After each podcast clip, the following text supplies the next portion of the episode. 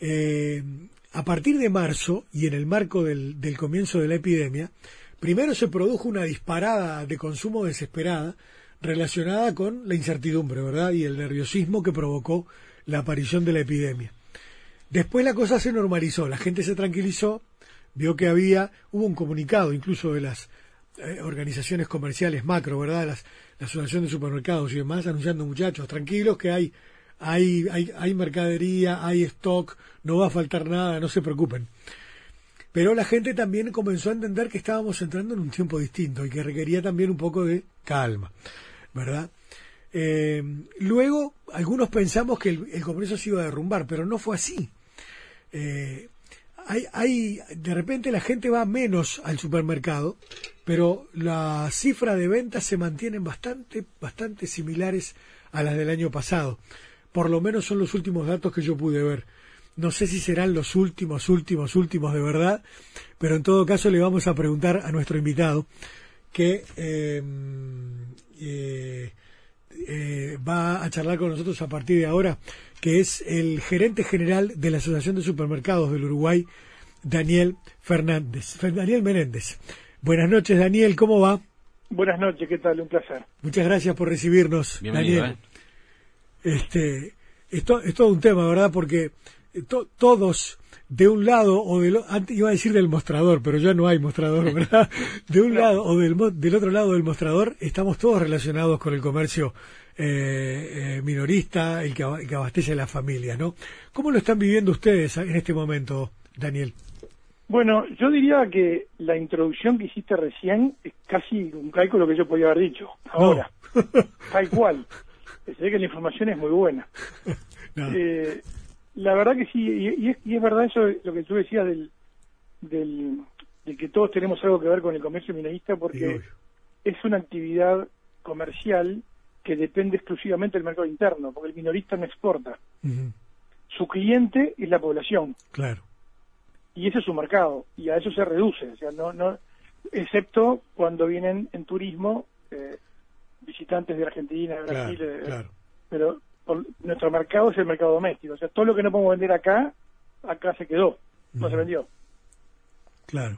Eh, Este- esa es la- la- una particularidad pero yo creo que ahora venimos bien el digamos que la cronología es exactamente la que tú estabas diciendo al principio cuando el viernes 13 de marzo se anunció los primeros casos eh, fue un, un caos y, y la verdad que la gente se volcó a Sí, hacer tremendo. abastecimiento de productos eh, desde la limpieza y productos de alimentos en forma desesperada, vaciando las góndolas y eso, como tú bien decías, motivó el comunicado nuestro eh, anunciando le- al, al público que nosotros teníamos mercadería, que no hacía falta eh, hacerse de compras adicionales, adelantar compras, lo que se llama el, el adelanto de compras, porque en definitiva eso es lo que provocaba que el que venía atrás en la cola se quedara sin el producto. Y, y eso no está bueno, porque No, todos tenemos derecho a abastecernos. Y quizás, quizás el, el temor de ver las góndolas vacías por la no por la falta de productos, por la imposibilidad de abastecerlas rápidamente, porque no es que un producto quebró y va al reponedor y lo saca rápido. Eran cantidad de productos que se tenían que reponer y no daban abasto, sumado que justo fue un viernes. Entonces, también es difícil organizar las compras para sábado y domingo, Claro. porque de hecho muchos proveedores no entregan sábado y domingo. Entonces, este, y los, los centros logísticos también están cerrados. Uno, nadie sabía lo de la pandemia, nadie lo prevía así de esa manera. Cuando uno abastece los supermercados, llegan los camiones entre jueves y viernes, ponen la mercadería que sabe que se va a consumir más o menos ya hasta el lunes que se puede volver a reponer. El tema es que nos vaciaron. Claro. Y ahí, de ahí nuestro comunicado, ah, tranquilizando a la población de que iba a haber mercadería. Y eso, la verdad que duró poco, fueron tres, cuatro días máximo, y después la venta por, por suerte se empezó a estabilizar, y si bien está por encima, un poco por encima del año pasado, eh, tampoco es que la venta explotó, sim- simplemente paró la caída que veníamos teniendo desde los últimos dos años, ¿no? Claro. Daniel, y ahora, luego también se, se siguió eh, en medio de esta pandemia avanzando eh, y tratando de eh, sobrevivir y, de hacerlo de la mejor manera, con acuerdos, con, en este caso, un acuerdo entre el gobierno y las cámaras empresariales para que más de 80 productos de la canasta básica mantuvieran su precio, eh, en, principio tres meses, pero ahora ese acuerdo está eh, caducando. El acuerdo que hoy termina eh, fue un acuerdo que se realizó en mayo, justamente quizás por el tema de, la, de lo que se estaba pasando en esos primeros meses, que era la, la volatilidad, la incertidumbre generaba aumento de todo tipo de precios. O sea, el dólar se fue como a 47, 48, eh, nadie sabía bien eh, qué, cómo iba a terminar todo esto, si mañana podíamos tener el importador, por ejemplo, no sé si mañana Europa lo podía abastecer de mercadería, el que trae mercadería de España o de Italia, por ejemplo, o el que trae de la región. Entonces fue toda una gran, una gran incertidumbre, generó mucha volatilidad y eso impactó en la inflación. más sumado a eso, el, la suba tarifas. ¿no? el acuerdo fue bienvenido. Ahora, ¿es, razonable solamente por 90 días o un poquito más? Bueno, no, yo creo que es razonable 90 días porque era básicamente dejar que pase el viento. Y cuando el viento calmó y todos nos dimos cuenta que ahora con cierta tranquilidad tenemos la pandemia relativamente controlada, que el mundo también se está estabilizando, el tipo de cambio bajó, eh, el nerviosismo pasó. Bueno, de hecho, eh, al principio no, no, no veíamos mucha gente en la calle y hoy es, un, prácticamente un día normal, ¿no? Sí. Entonces, este, eso provocó cierta tranquilidad. Eh, yo creo que el acuerdo de precio está bien que, que, que, termine y que no se renueve, porque tampoco está bueno influir de manera artificial en lo que es la libre competencia, ¿no? Y, y, yo creo que también hablando, como ahora se dice en términos médicos, el, el acuerdo lo que hace es calma el síntoma, el dolor agudo, pero no, la, enfermedad crónica que es la inflación no se arregla con aspirinas. Claro, por, lo pronto doña Rosa va a pensar cómo, qué va a pasar con estos precios, ¿no? El otro día. Bueno, sí, exacto. Yo creo que el, el, otro día en la reunión que tuvimos en el Ministerio, el economista Bonita fue claro, en el sentido de decir, no se justifica seguir con el acuerdo de precios mm.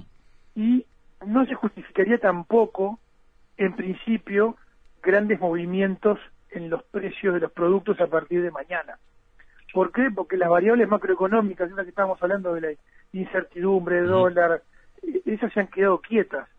Entonces, no, no hubo aumento de tarifas, no el combustible sigue al mismo nivel, el dólar bajó, los salarios, que son a veces en algunas empresas son costos importantes, eh, se dio el correctivo, pero no se hizo el Consejo de Salarios, por lo tanto no hay aumento de salarios hasta el año que viene no se justificaría en principio eh, grandes movimientos en los precios de los productos a partir de mañana. Claro, ahí está donde yo quería quería ir, Daniel, porque eh, está buena la, la, aproximación que hace Gustavo, este, en el sentido de que de repente una cosa son las impresiones que pueden llegar a tener eh, los, los directivos o las cámaras o las organizaciones como la Asociación de Supermercados, pero otra cosa es lo que pasa en la góndola. Y mañana cuando va el cliente y se encuentra con, con, con precios que están cambiados y que la, la situación, en definitiva... Bueno, pero por eso, nosotros, bueno, nosotros empezaremos a, empezarán a venir ahora, eh, en la semana o en la otra, los proveedores nuevamente con su lista de precios.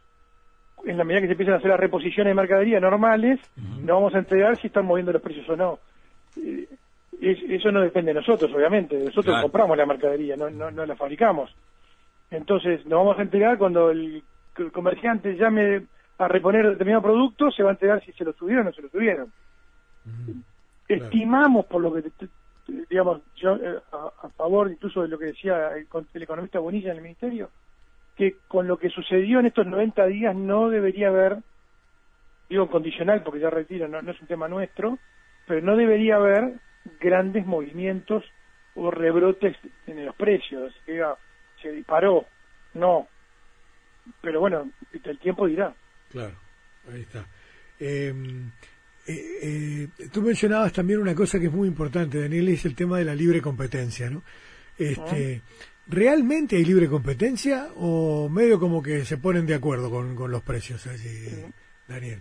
Yo te puedo asegurar que en la asociación jamás se toca un tema comercial. Jamás y yo creo que las comunicaciones que hacen las diferentes marcas básicamente las cadenas que son las que tienen más, más uso de los medios, ¿no? Porque la asociación de supermercados no es solo las cadenas, también hay cerca de 30 locales independientes. Pero si vamos a las cadenas que son las que más participación tienen en la, en la comunicación, uno ve todos los fines de semana en cartes en los diarios con promociones eh, y guerra de precios entre ellos, ¿no?